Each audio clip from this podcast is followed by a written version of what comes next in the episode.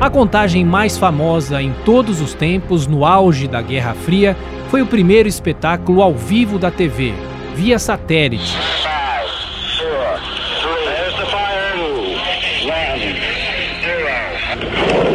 No Brasil, a maioria da população, no entanto, ainda acompanhou a chegada do homem à Lua pelo rádio. Lá se vai, 11, a caminho da Lua, primeira interplanetária. Belíssimo céu aqui na Flórida. Nos permitirá ver a separação do primeiro estágio, decorridos 2 minutos e 40 segundos desse voo propulsionado. Já agora bem inclinado para leste, conforme as previsões. A Voz da América fez a transmissão para as rádios brasileiras, direto dos Estados Unidos, os passos que culminaram no histórico 20 de julho de 1969. Apollo 11 já estava no céu da Flórida, com Neil Armstrong, Edwin Aldrin e Michael Collins. Tudo dava certo. Os astronautas em comunicação com a Terra estão agora informando que o voo transcorre normalmente.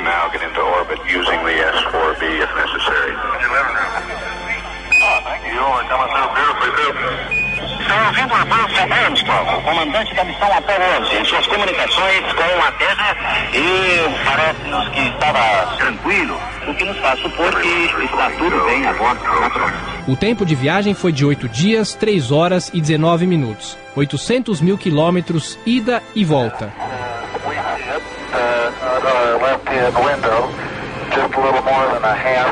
Estão ouvindo as vozes de Neil Armstrong, Michael Collins e Edwin Aldrin. And the north half of the top half of the screen, uh, we can see uh, North America. Start ignition and the thrusters go. Ignição. Está a espaçonave Apollo 11 avançando neste momento em sua trajetória que a levará até a Lua. A descrição sobre a viagem vinha carregada com palavras de cautela. Neil Armstrong, em suas comunicações com a Terra, dá contas de como está se processando esta operação. Após pressurizado essa parte do veículo, eles ingressarão para verificar os instrumentos de bordo e, naturalmente, decidir se o veículo está em condições de efetuar a delicada, perigosa e arriscada tarefa de levá-los até o solo da Lua.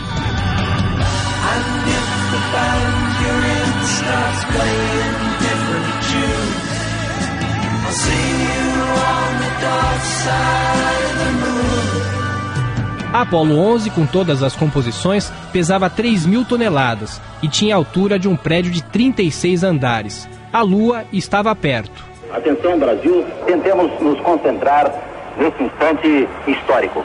A espaçonave Apollo 11 está, portanto, já sob plena atração, ingressando do lado oculto da Lua. O local escolhido para o pouso foi o sul da região lunar, conhecido como Mar da Tranquilidade.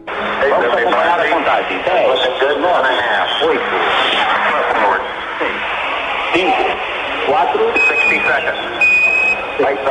segundos. Pouso. E o Brasil aplauda conosco. O mundo aplauda. Pouso quase na Lua. E Neil Armstrong e Edwin Aldrin. A bordo do módulo lunar, o Águia. Neil Armstrong é a voz que estamos ouvindo. Exatamente às 17 horas e 8 minutos.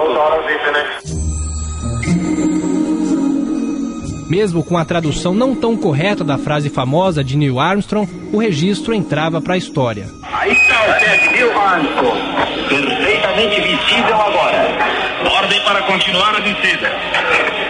Armstrong continua movimentando-se do lado de fora, mexendo com a perna esquerda. Um pequeno passo do homem, um gigantesco passo do homem. Foram as primeiras palavras de Neil Armstrong ao pisar o solo da Lua.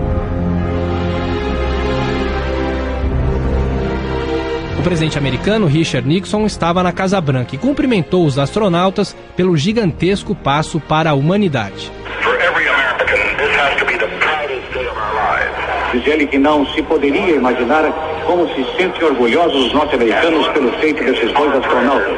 E não apenas os norte-americanos, como também toda a humanidade que compartilha desses momentos, os céus se tornaram parte da Terra. Apesar de um fato talvez distante no tempo, além do ceticismo de algumas pessoas, a chegada do homem à Lua é um marco e, antes de tudo, uma conquista. Tranquility Base here. The Eagle has landed.